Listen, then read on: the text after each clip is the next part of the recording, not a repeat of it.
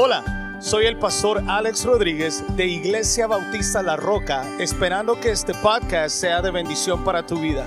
Bueno, hermanos, eh, el día de hoy vamos a seguir con el tema número 10, parábola número 10.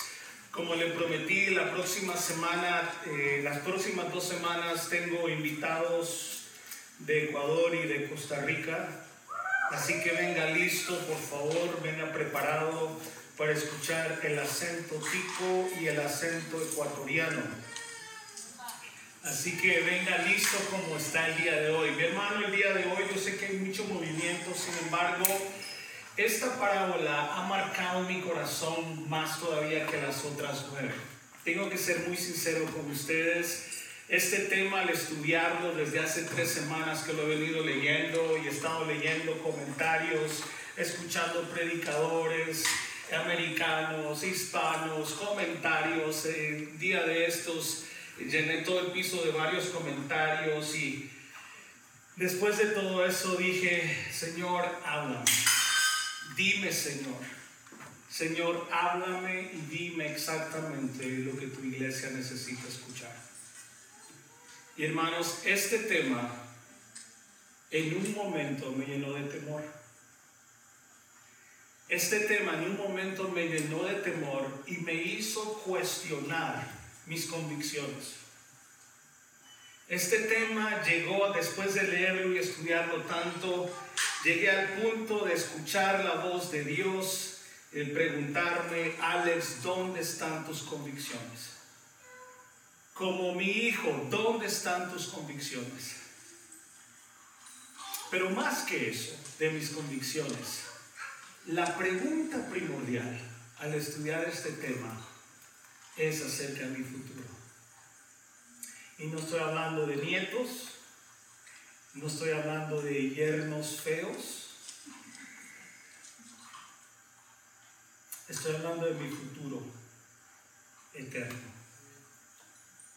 Y el día de hoy, mi querido hermano, mi mayor deseo es que usted se vaya el día de hoy seguro de su futuro. Ahorita cantábamos porque yo sé, yo sé que el futuro es suyo. Mi futuro está en las manos del Señor. Y eso usted tiene que estar muy seguro el día de hoy. Mateo 24, vamos a tocar dos parábolas rápidamente. Primeramente, Mateo 24, quiero que usted, por favor, si trajo su Biblia, hoy no vamos a depender mucho de esto, me van a poner solamente dos o tres citas bíblicas y nada más. Pero si usted trajo su Biblia, yo quiero que usted saque su Biblia, saque su esfero y entonces usted, gracias Dios, y usted pueda subrayar estos versículos. Perdón.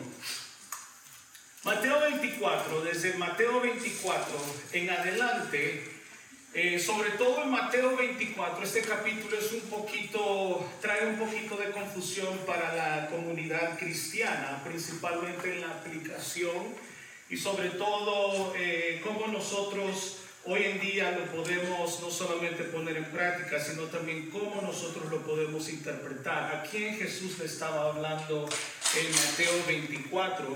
Y sobre todo porque está, está hablando de ciertos eventos. Bueno, nosotros hablamos de escatología, Mateo 24 es mencionado, pero el día de hoy no vamos a entrar eh, a situaciones de, de, escatología o a temas de, de escatología. Pero una cosa que sí Jesús está haciendo en estos capítulos es hablando del futuro.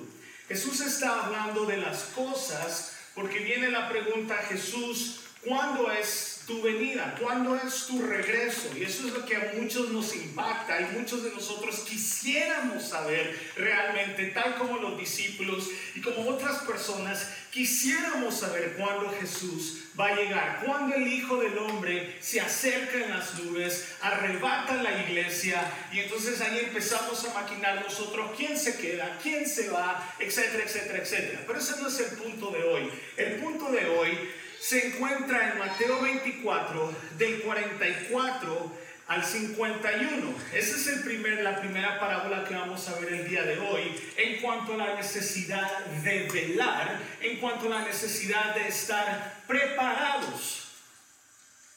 Diga conmigo preparados. Preparados. Voy a empezar a leer. Bueno, desde el 42. ¿Qué le parece desde allí? Eh, no te preocupes, puedes seguirlo poniendo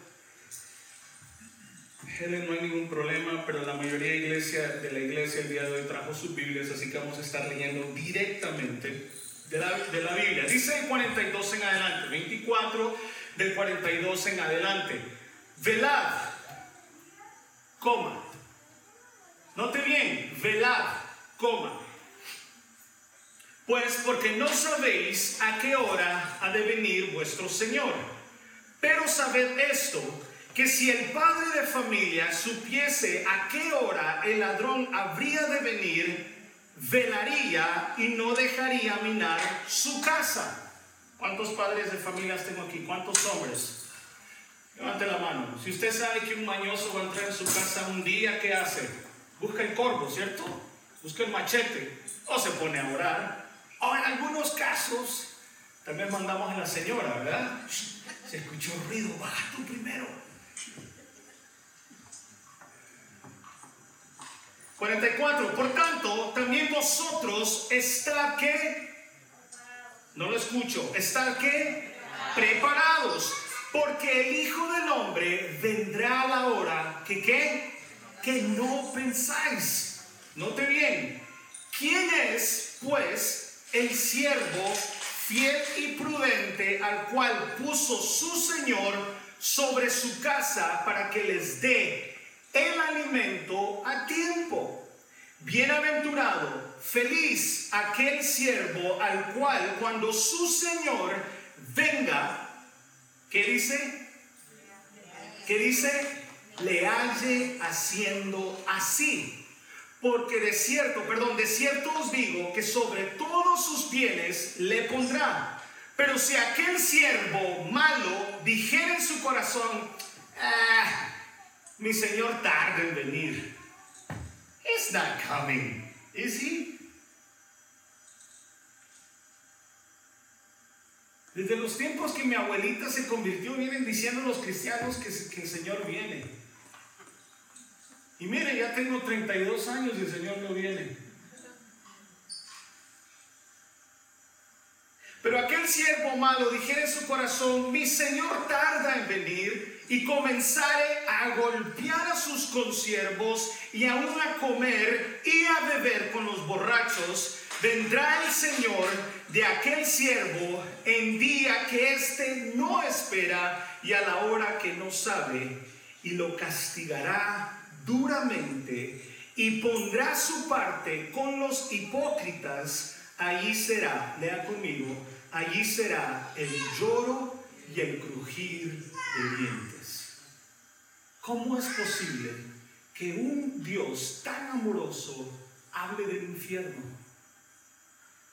¿Cómo es posible que un Dios lleno de amor esté dispuesto a enviar a un siervo infiel, ponerlo fuera, destituirlo? Bueno, Veamos algunos, unas características. Estas dos parábolas, primeramente, o primeramente déjeme decirle que la mayoría de parábolas que Jesús habla, habla de salvación. Las parábolas de Jesús, la mayoría, no tiene que ver solamente con la manera que yo me conduzco, eh, me conduzco, perdón, con la manera que yo pueda hablar. Jesús en sus parábolas está hablando de salvación. Para Jesús es importante, fue importante la salvación. ¿Sabía usted que Jesús habló más acerca del infierno que del cielo? Y en muchas ocasiones como ministros hablamos menos del infierno y hablamos más de promesas. Es imposible nosotros alcanzar las promesas de Dios sin reconocer para Jesús qué temas eran importantes. Y aquí obviamente, cuando hablamos del siervo infiel, Jesús está hablando obviamente como una persona que se ha rehusado, que no quiere saber de Jesús. Obviamente, si fuera una persona cristiana, entonces el versículo 51 no existiría y lo castigará duramente y pondrá su parte con los hipócritas, allí será el lloro y el crujir de dientes. ¿Por qué razón un cristiano no puede vivir esto? Es simple y llanamente porque un cristiano no puede perder su salvación.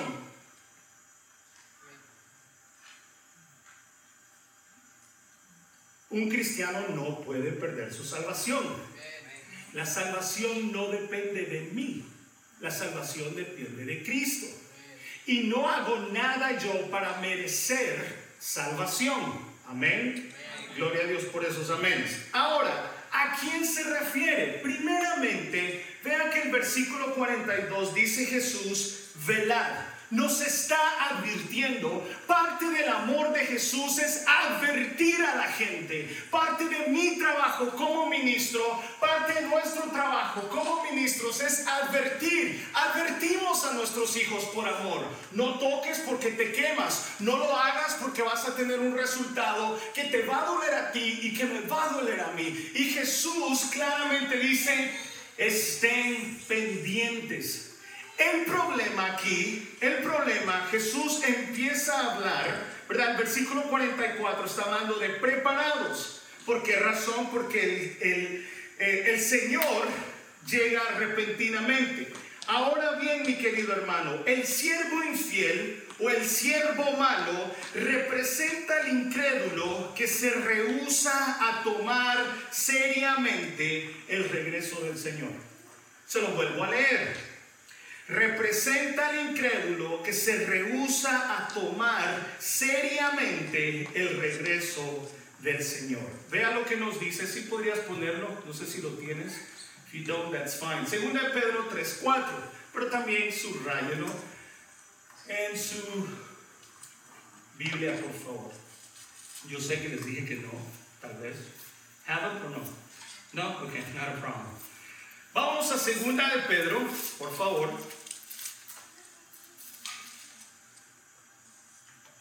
No escucho la Biblia, no escucho la zona. Gracias, muchachos. Dos. Lo que pasa es que el problema era yo, ¿cierto? Si no había tardado. Muy bien, segunda Pedro 3, 4. Vea lo que dice.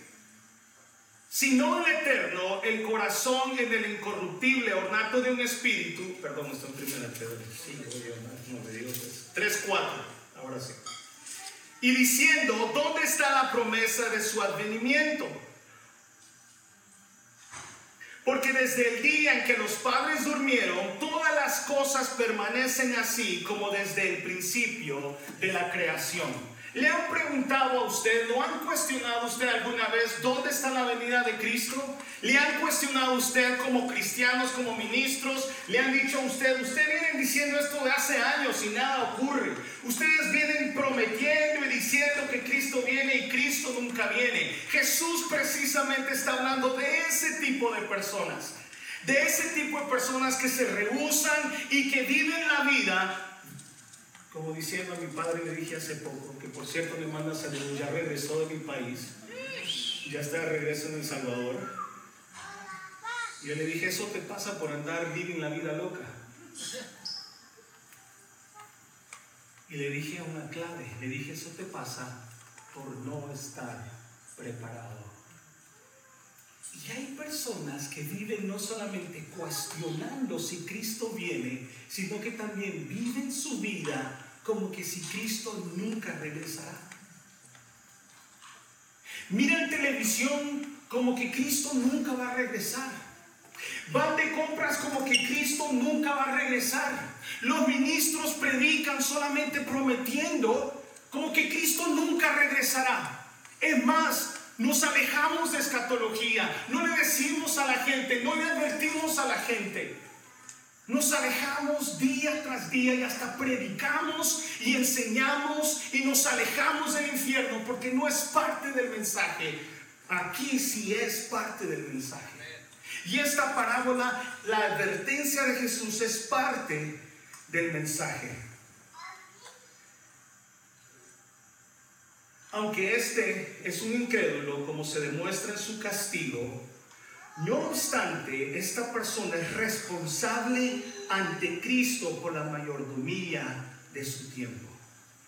El segundo punto, porque tengo que tocar en, la siguiente parábola, el segundo punto que quiero hacer aquí en esta parábola es un mayordomo fiel y prudente. Jesús siempre está hablando de aquel que no hace y del que hace. A los jóvenes casi siempre les decimos, don't do, don't do this, don't do that, don't do this, don't talk like that, don't dress like that, don't walk like that.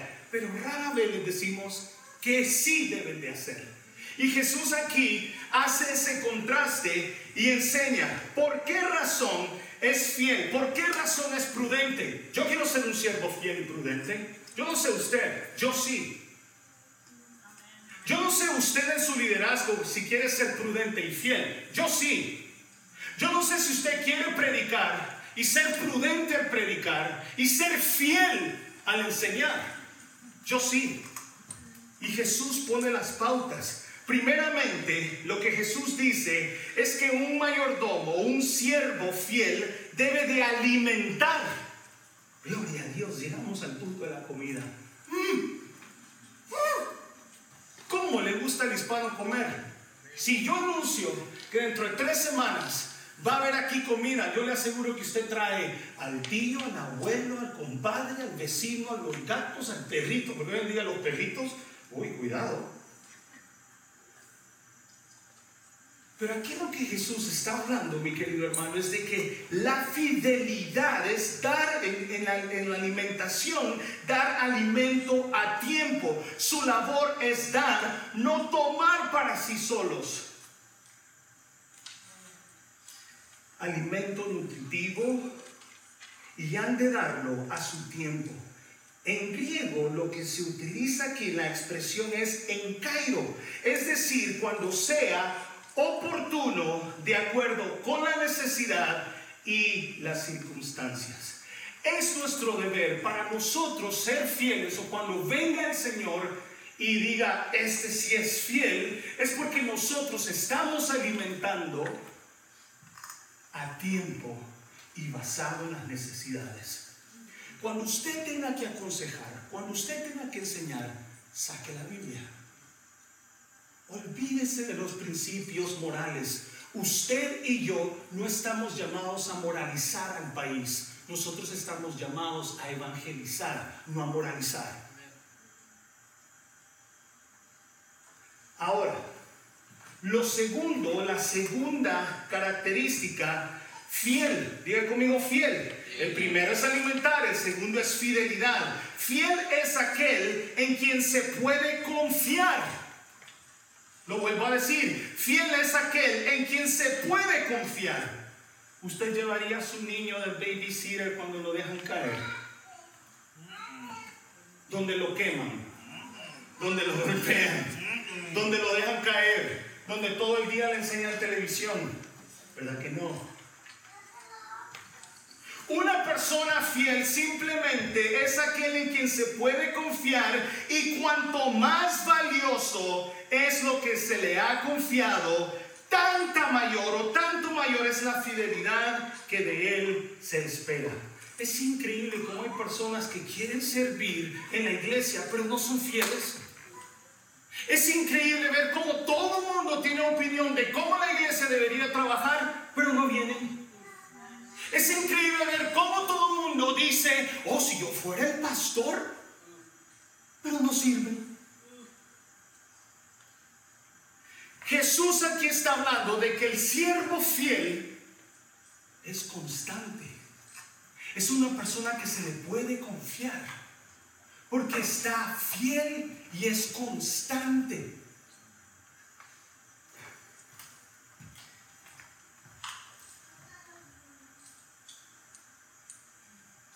requiere, para el siervo fiel, requiere especialmente, fíjese bien, se requiere especialmente a los administradores de los misterios de Dios que cada uno sea hallado fiel.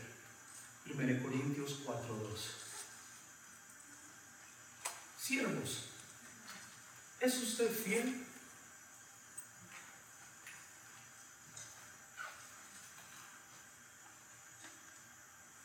¿Sabe de lo que más sufre una iglesia hoy en día?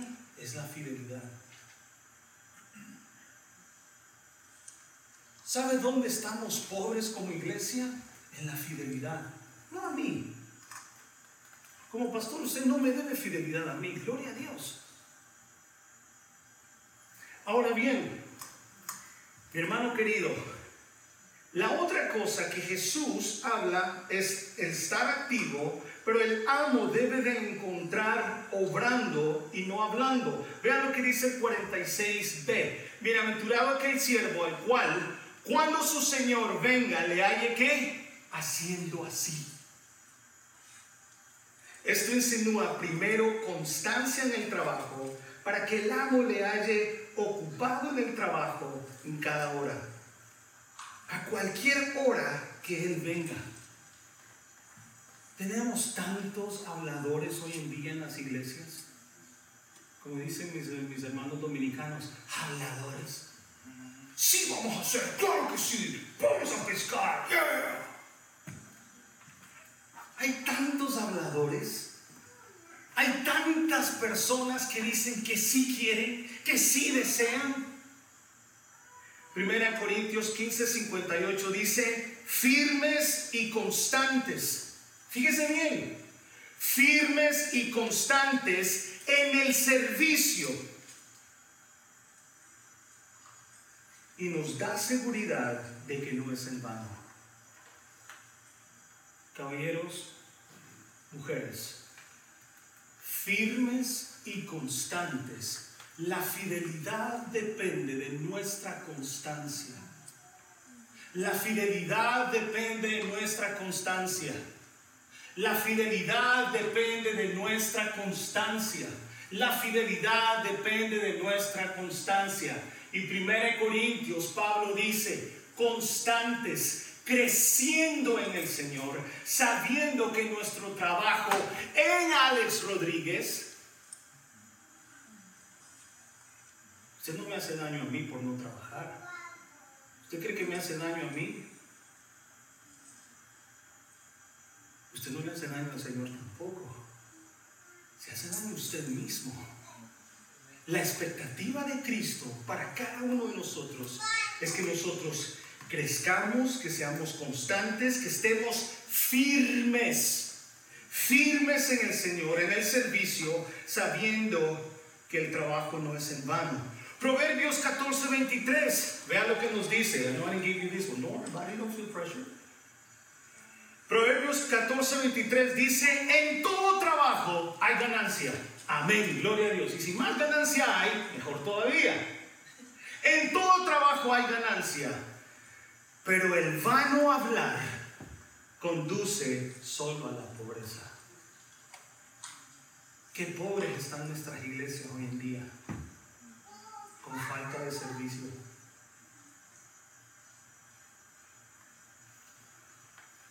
Tengo cinco seis preteens, preadolescentes que necesitan clases. No tengo maestros. Qué pobre está nuestra iglesia en servicio. Hablar todos podemos. Todos, todos podemos hablar, todos queremos opinar, todos queremos que se haga así, todos queremos pero qué pobre. Estamos en bancarrota en cuanto al servicio. Qué pobres estamos. Jesús habla simplemente, mi querido hermano, haciendo énfasis en el siervo fiel, siervo infiel. ¿Es usted realmente firme en lo que cree o usted tiende a cambiar sus creencias dependiendo donde usted se encuentra. Hay personas que son como el camaleón, ¿cierto? Que dependiendo donde estén, así cambian. Si están en un lugar verde, tienen que ser verdes. Si están en un lugar azulito, pues tienen que quedar en ese lugar. Mi hermano querido, primeramente en esta parábola nosotros tenemos que examinarnos y decir, ¿dónde estoy yo como siervo? ¿Sigo yo pensando de que Cristo no va a regresar? Si ese es el sentido, mi hermano querido, regrese a la cruz. Asegúrese de que haya salvación en su vida. Y segundo, si usted realmente, realmente es hijo de Dios, Si usted realmente se considera un siervo, si el Señor viniera hoy o viniera mañana, ¿qué le encuentra haciendo? Bonito estuvo el juego de fútbol ayer. ¿Dónde están tus prioridades, querido hermano? ¿Qué te haría haciendo el Señor? Segundo punto. Vamos al 25 del 1 al 13, voy rápidamente. No mire el reloj, no mire el reloj. No lo mire. Mateo 25 del 1 en adelante. Entonces el reino, va a la segunda, entonces el reino de los cielos será semejante a qué? Gracias. Que tomando sus lámparas salieron a recibir al esposo. Cinco de ellas eran prudentes. Aquí vamos otra vez, Jesús. Hey, relax, man. Otra vez haciendo comparaciones. Me molesta Jesús. We're in 2021. That bothers me. It shouldn't be. Everything is peace and love. Stop talking that way. Pero Jesús dice, cinco de ellas eran prudentes y cinco que insensatas. Gracias. Las insensatas, tomando sus lámparas, no tomaron consigo qué? Aceite. Mas las prudentes tomaron aceite en sus vasijas juntamente con sus lámparas. Y tardándose el esposo. Y tardándose. ¿Cómo ha tardado Jesús? De verdad, esto ya, esto ya, ya, ya me parece Tardándose el esposo, ¿qué hicieron? Dijeron amén. Dijeron que sí. Cabecearon todas y qué? Se durmieron. Y a la medianoche se oyó un clamor. Aquí viene el esposo, salid a recibirle. Entonces todas aquellas vírgenes se levantaron y arreglaron sus lámparas y la encendieron. Y las insensatas dijeron, ay papá, Whoa, where's el aceite? Hey, you got any oil?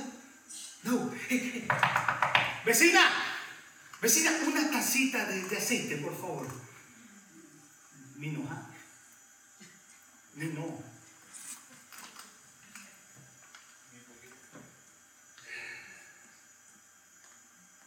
Danos de vuestro aceite, porque nuestras lámparas, ¿qué? Se apagan. Mas las prudentes respondieron diciendo, para que no nos falte a nosotras y a vosotros, más bien vayan a Walmart. Vayan a los que le venden y comprad para vosotras mismas. 10. Pero mientras ellas iban a comprar, vino el esposo. Y las que estaban preparadas entraron con él a las bodas. ¿Y qué? Se cerró la puerta. Después vinieron también las otras vírgenes diciendo, Señor, Señor, ábrenos. Mas él respondiendo dijo, de cierto os digo que no os conozco. Velad pues, porque no sabéis el día ni la hora en que el Hijo del Hombre ha de venir. ¿Qué causa esta parábola en su corazón? ¿Qué causa en su mente? Está dando vuelta teológicamente. Esta es una de las más atemorizantes. Estas mujeres están invitadas a una boda. Y en el mundo antiguo, mi querido hermano, el mismo novio las invitaba. Le voy a mostrar cómo las lámparas más o menos eran en aquel tiempo. Yo sé, casi no se ve casi no se ve. Vamos a encenderla. Otra vez de fósforos. Después hablamos, ¿viste? ¿Qué hacer con fósforos? ¿Tiene aceite esto? ¿Sí tiene?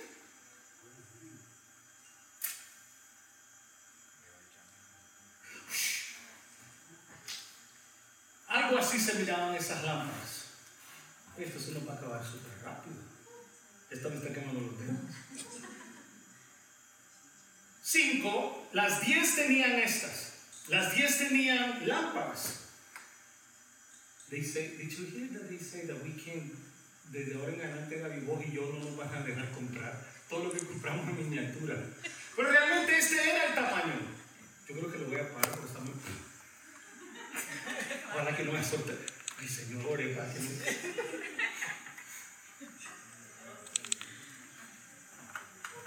Esto es parecido, vea, qué pequeño.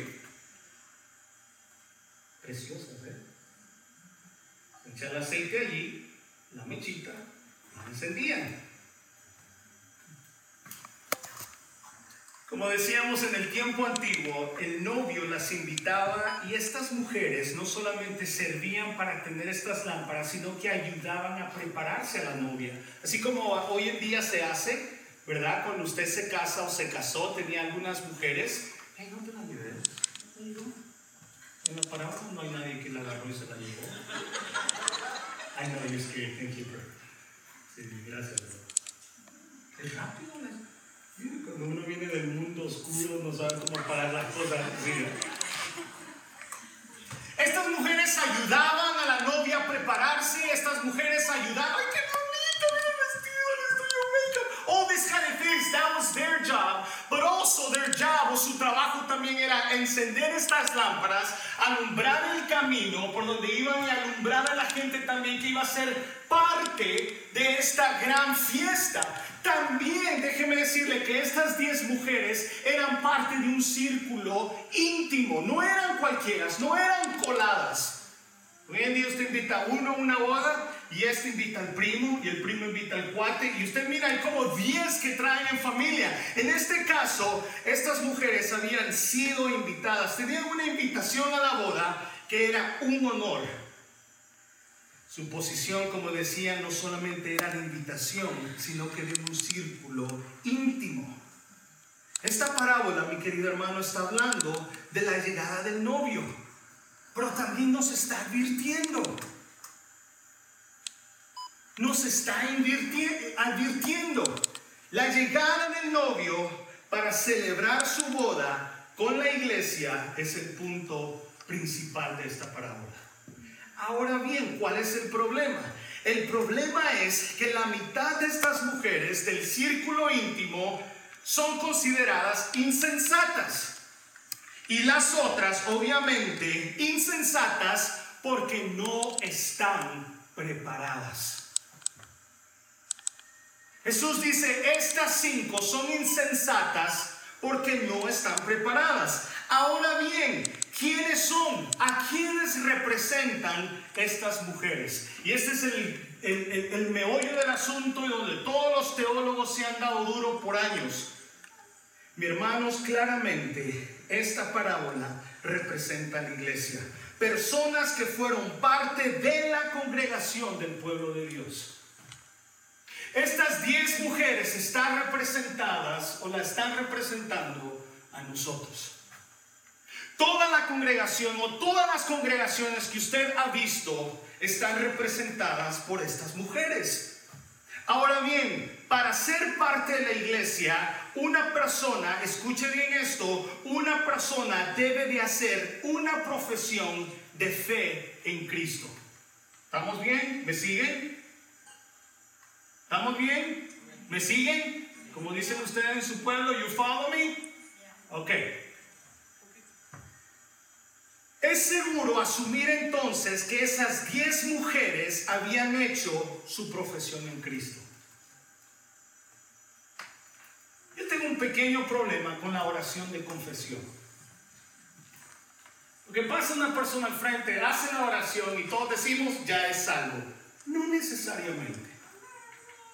No necesariamente. Tengamos cuidado con eso. Ese no es el punto. Sin embargo, aquí nosotros debemos de asumir que estas 10 mujeres habían hecho su profesión en Cristo. Eran parte, eran miembros de la iglesia.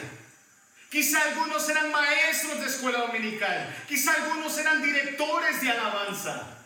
Quizás algunos eran pastores. Quizá algunos eran directivos de mi fe.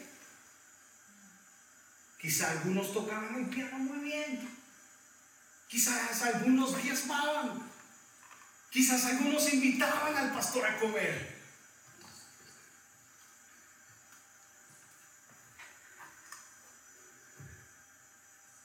Estamos hablando de cristianos declarados dentro de la iglesia, no de paganos, no de gentes colados en la iglesia. ¿Se acuerda usted del trigo y la cizaña? ¿Se acuerda de lo que hablamos? Esto es parecido. Estas mujeres representaban la congregación, la iglesia, pero no estamos hablando de gente colada, sino aquellas personas que han hecho una profesión de fe. La diferencia, mi querido hermano, una vez más, es que cinco traen aceite y las otras no tienen aceite. No hay nada más inútil que una lámpara sin aceite. Y no hay nada más inútil para ponerlo en nuestro contexto, no hay nada más inútil que una lámpara sin baterías. ¿Se acuerda usted que hace un par de meses o semanas, para aquellos que prestan atención, ¿se acuerda que le había dicho a usted que se me había perdido una lámpara?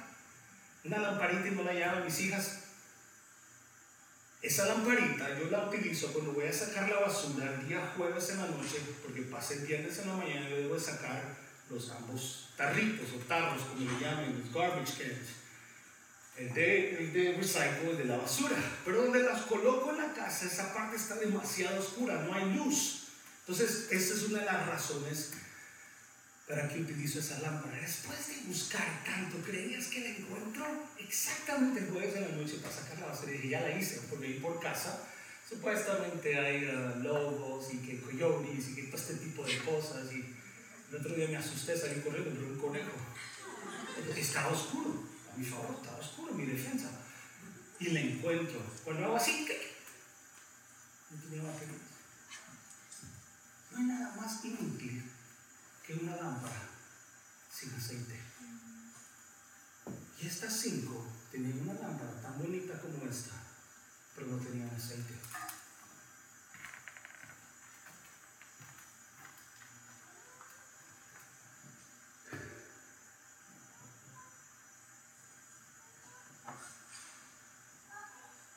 A medianoche llega el novio, cuando menos esperaba, muy parecido al anterior. Cuando al fin cierran y pegan los dos ojos, bueno, no los dos ojos, pero los párpados, ¿verdad? Los ojos. Entonces gritan, ¡ahí viene el novio! ¡Ay, el novio, el novio! Las cinco prudentes preparando o prepararon sus lámparas, listas a ir donde fuera. ¿Ha escuchado usted anywhere, anytime?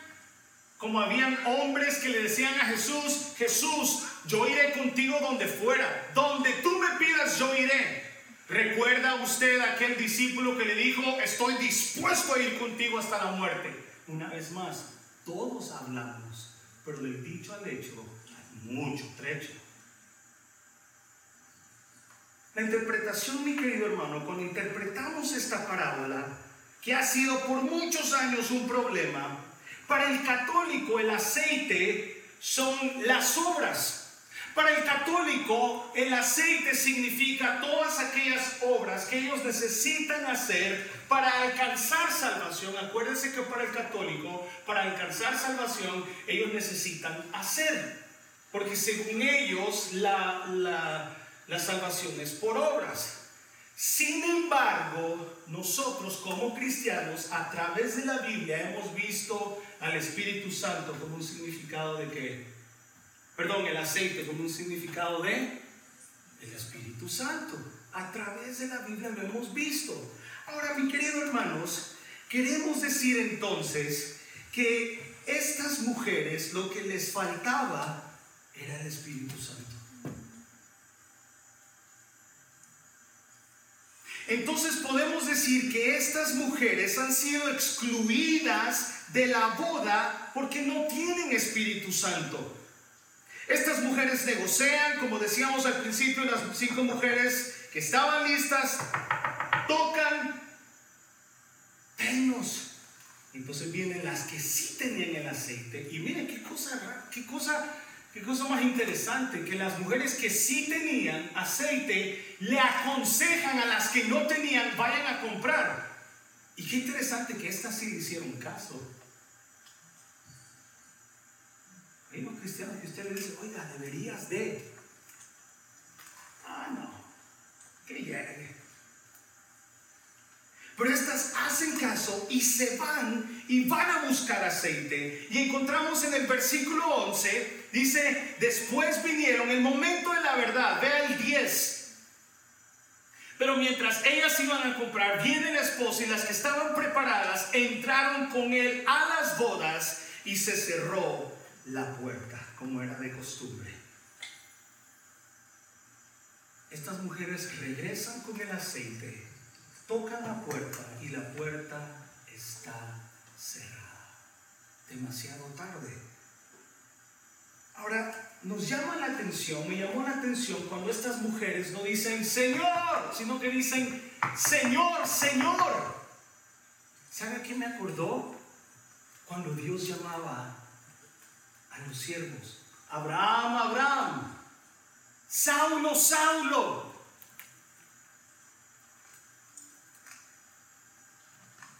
Y eso, según la tradición judía, cada vez que Dios llamaba a alguien por su nombre dos veces, lleva una, encierra una verdad y esa verdad es de que Dios desea tener intimidad con esa persona. Increíble, ¿no? Pero increíble como estas mujeres dicen dos veces, Señor, Señor, queremos entrar. Señor, tenemos invitación. Look, God, I, I have a Bible. I spent $75 on this Bible. Señor, déjame entrar. Hey, hey, yo tengo invitación. Yo era maestro de escuela dominical. Yo cantaba, yo llegaba los domingos. Señor, Señor, déjame entrar. Señor, yo diezmaba. Señor, Señor, yo no chismoseaba con nadie. Yo no tenía café, café asesino en la casa. Aquí no hay. Aquí no hay café asesinos. En el nombre de Jesús. No invita al diablo a su casa. Porque seguramente bailará con usted. Señor, Señor, déjame entrar, Señor, Señor. Vea conmigo cuál es la respuesta. ¿Cuál es la respuesta?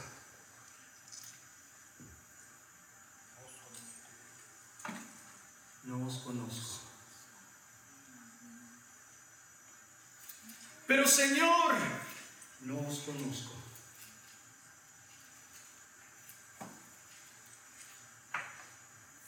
Jesús dice, ciertamente, en verdad, no te conozco. El novio dijo, ustedes tienen lámparas, ustedes tienen invitaciones y pueden llamarme Señor, pero no los conozco. ¿Qué momento más triste? ¿Qué momento más triste ¿Y qué momento para llenarse de temor cuando el novio ha cerrado las puertas y dice, no te conozco? I know you.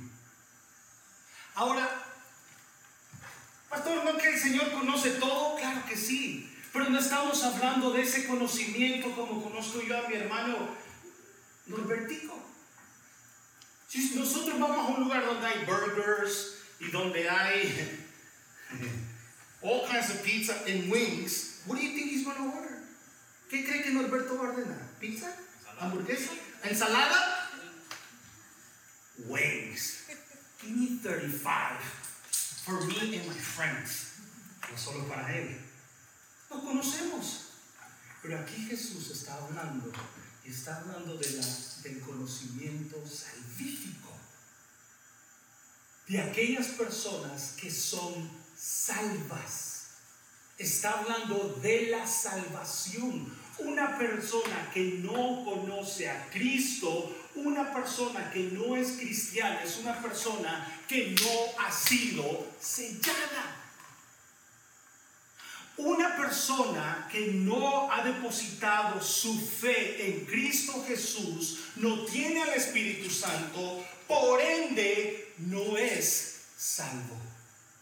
Y aquí, mi querido hermano, es cuando nosotros empezamos a cuestionar. Muchos de nosotros podemos tener una sensibilidad Hay personas que usted le pregunta, ¿estás seguro de tu salvación? Y hay personas que todavía titubean. Hay jóvenes que titubean. Hay jóvenes que usted le pregunta y le dice, ¿tú eres salvo? Eh, yo no he preguntado. ¿Eres salvo? Eh, not sure yet. Es parte de las cinco vírgenes. Es parte de esas cinco vírgenes. Jesús no conoce, no reconoce a aquellas personas que no han sido preparados, pero sobre todo que no han sido lavadas con la sangre del Cordero. El Sermón del Monte que nuestro hermano Guillermo detalladamente nos ha estado, eh, nos ha estado enseñando. Si usted va conmigo a Mateo 7, que es donde concluye el Sermón del Monte, para aquellos que no están viniendo los miércoles, I'm sorry for you. Aquellos que sí vienen los miércoles, se acuerdan lo que estamos hablando, ¿cierto? Está hablando con aquellos que vienen, ¿cierto? 7.21 al 23, Jesús está cerrando su sermón.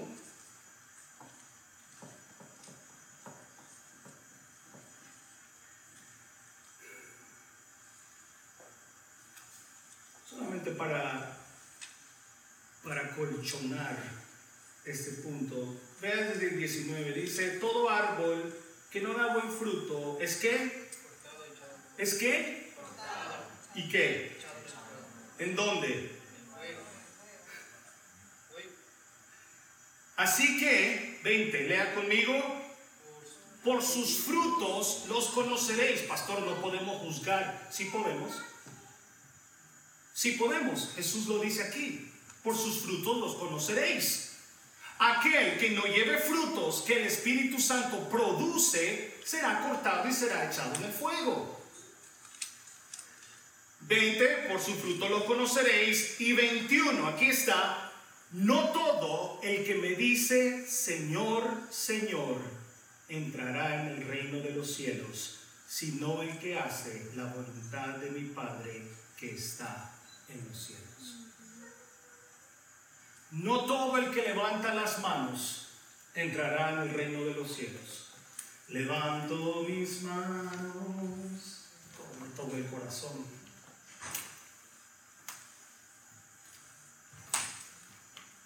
Señor, estoy dispuesto que hagas. Señor, toma mi vida, pero no la gobiernes. Eres el Señor de mi vida pero no sobre esas alas. No todo el que me diga, Señor, Señor, entrará en el reino de los cielos. Señor, Señor, tengo la invitación. Señor, Señor, tengo la lámpara. Muchos me dirán en aquel día, Señor, Señor, ¿no profetizamos en tu nombre? Y en tu nombre echamos fuera demonios. Uy, sí, hay muchos en YouTube echando fuera demonios. Y en tu nombre echamos fuera demonios y en tu nombre hicimos muchos milagros. Señor, Señor, no hicimos, no predicamos. Íbamos los domingos y a veces los miércoles porque estaban que esperamos, que esperamos, que esperamos, que esperamos. Hasta los sábados llegaba a veces para que no me estuvieran llamando. Ay, hermano. Ay, hermana. No todo el que me diga, Señor, Señor, entrará en las bodas del Cordero. Faltaba. Faltaba el Espíritu Santo en sus vidas.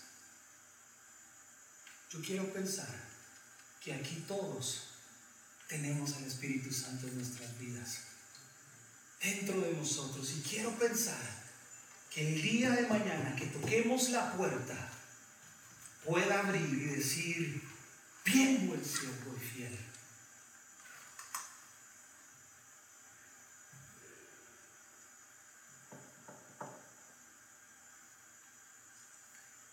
Mi hermano querido, si el Señor el día de mañana nos dice, nunca os conocí. Esta parábola es para cristianos, hablamos de aquellos que han hecho una profesión de fe, pero no poseen lo que profesan. Estoy hablando a la iglesia que han dicho, estoy hablando con personas que han dicho, pastor, hice mi profesión de fe hace 30 años, 40 años, eso no importa. Eso no le da a usted, le da seguridad de la entrada al cielo.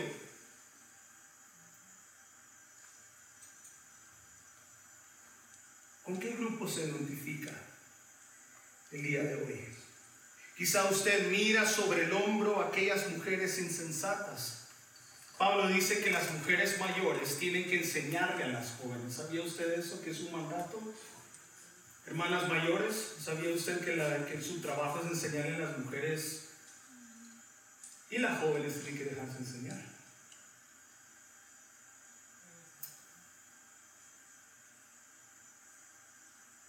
Quizá usted, como mujer, puede decir, ¿qué mujeres más irresponsables? Yo todo tengo listo para mis hijos. Soy la mejor madre del mundo. Sigo todo al pie de la letra. Todo al pie de... Oh, mi niño se levanta y ya tiene 20 pancakes. Y saludantes. Todo, soy la mejor. Soy el mejor. A mis hijos nada les falta. Nada les va a faltar. Quizá usted puede decir que estas mujeres son irresponsables. Pero ¿qué tal si usted es una de esas insensatas? ¿Qué tal si el insensato eres tú?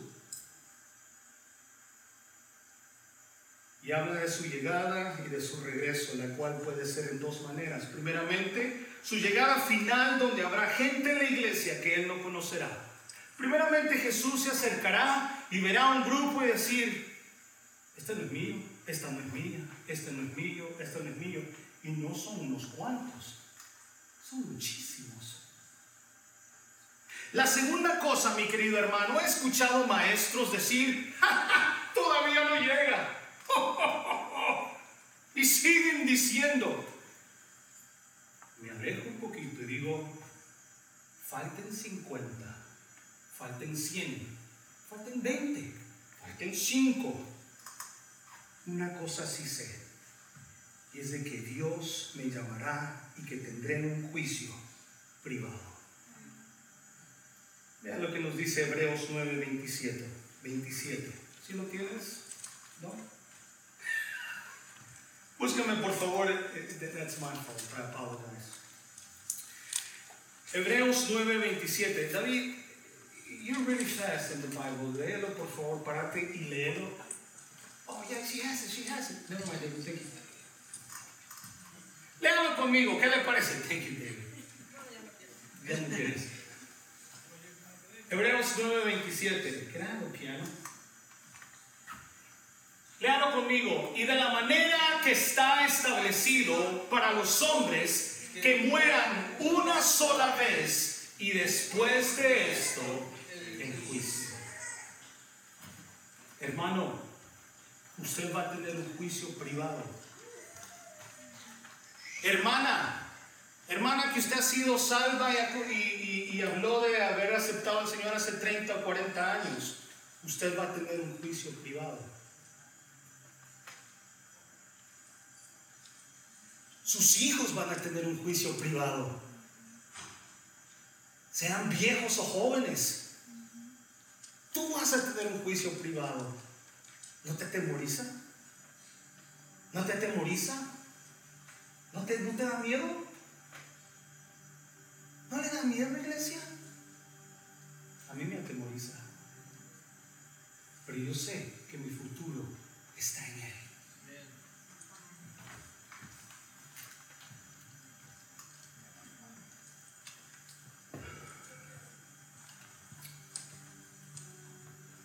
Un día de esto estaba hablando con una persona acerca del cáncer. Y le decía yo, mi madre murió de cáncer, mis dos abuelas murieron de cáncer, tuve dos primos, primas muy cercanos, mi hermana, como mi mamá, como a veces lo he dicho, mi mamá era gemela con mi tío, igualitos los dos. Y los hijos de mi tío, ellos eran más cercanos a nosotros, muy cerca, más que otros primos. Y uno de ellos también tiene cáncer. Y decía, yo tengo una bronca contra el cáncer. Yo tengo un problema contra el cáncer.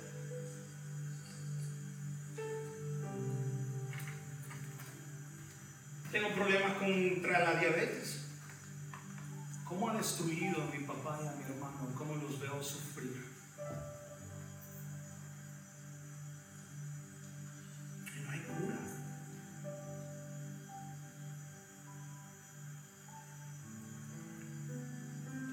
Esta persona nos pusimos a llorar. Y lo único que se me ocurrió decir fueron estas palabras. Cuando yo dé mi último suspiro en esta tierra, la próxima cara que veré es la del Señor Jesús. El último suspiro que usted dé, que tú des en esta tierra, cuando cierres los ojos y los vuelvas a abrir, la cara que tú verás es la cara de tu Señor.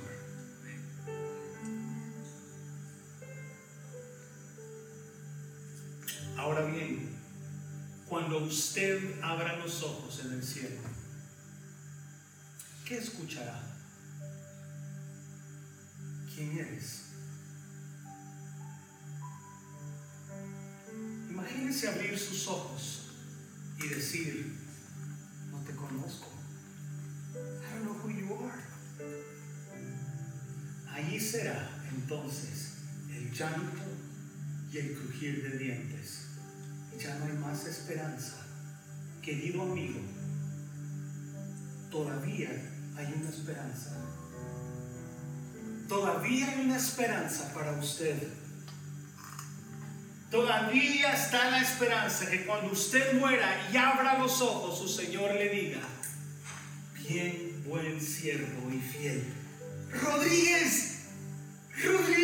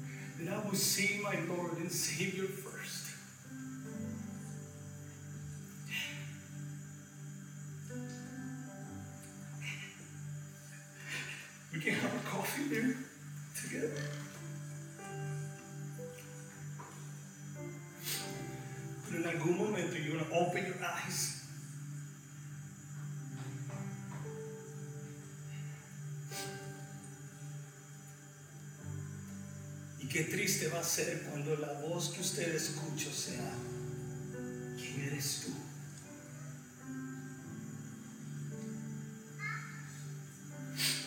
Mi hermano,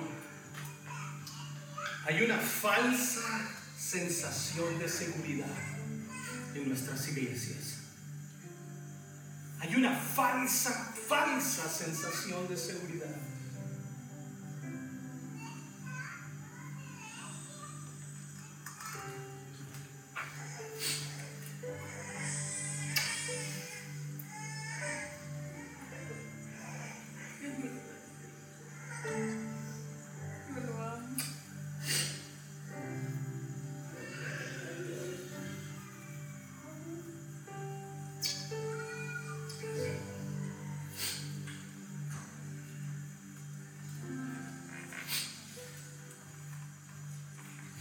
quién está su esperanza hoy? ¿En tu conocimiento? ¿En tu dinero?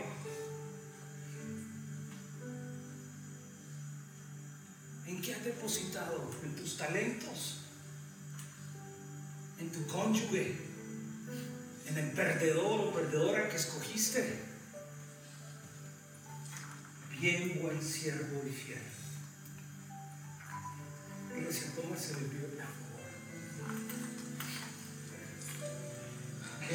Por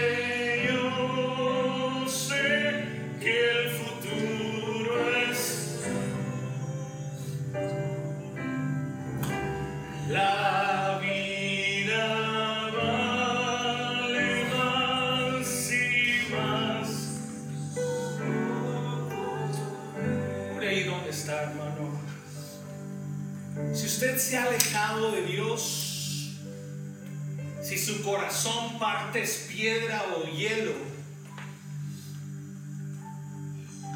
le recomiendo, le exhorto, le animo a que se acerque al Señor, que se consagre de una vez por todas, que deje el orgullo a un lado, que deje el apestoso orgullo y diga, Señor, te amo más que a mi vida.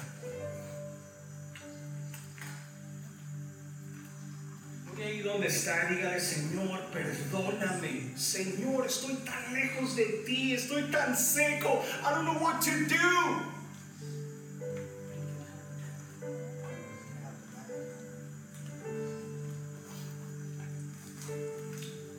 Levante ahí sus manos y dígale, Padre, Padre, te necesito. Señor, tengo una sensación falsa de la salvación.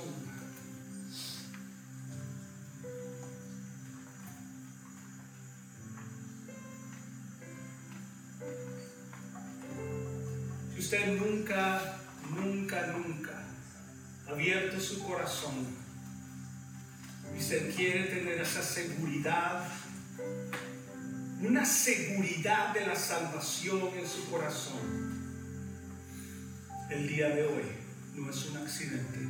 Es el momento para que usted permita que Dios trabaje en su corazón y diga, nunca más seré igual.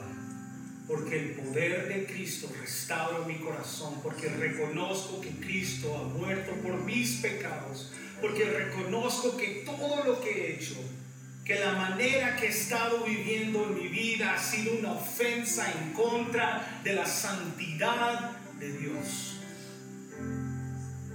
Dice la Biblia que por su misericordia no hemos sido consumidos. Grande su fidelidad y su misericordia es nueva todos los días. Si hay alguien este día, esta tarde, este, las dos, las dos decisiones más grandes que usted hará o ha hecho en su vida, la primera es con quién me casaré. Esa es la primera. Y la segunda, que es más grande pero importante, es, Señor, quiero que seas el Salvador de mi vida. Si hay alguien aquí que nunca lo ha hecho, que desea hacerlo el día de hoy, simplemente levante su mano donde está y diga, yo quiero, yo quiero, yo quiero que Jesús entre en mi corazón el día de hoy y cambie y restaure mi vida. Te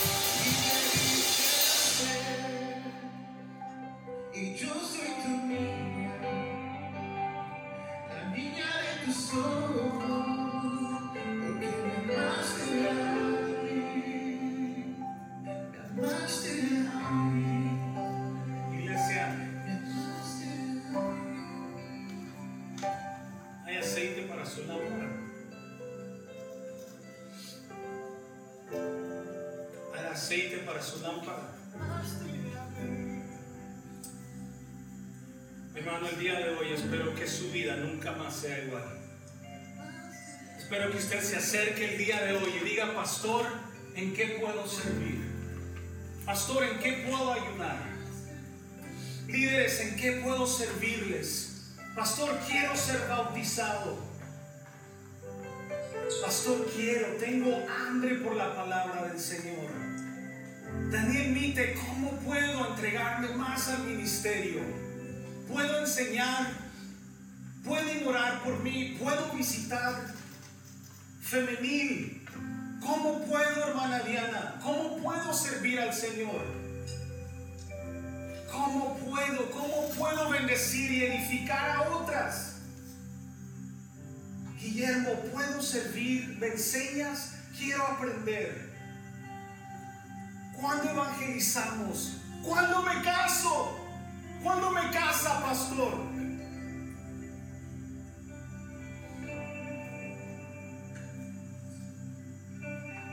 ¿Está encendida su lámpara? Padre, gracias. Gracias por este tiempo, porque tú me has amado a mí. Porque has dado todo, absolutamente todo por mí. You gave everything for me. I was worthless. You gave everything for me when nobody else would. But you did. Gracias, Señor, por este momento. Gracias, papá. Te amamos, te bendecimos, Señor. No hay nadie, no hay nadie, no hay nadie, no hay nadie como tú. Tú eres bendito, tú eres santo, tú eres glorioso, Señor. Para siempre es tu misericordia, para siempre es tu misericordia. Tú eres mi Dios. En Cristo Jesús. Diga un fuerte, denle un aplauso fuerte a su Señor.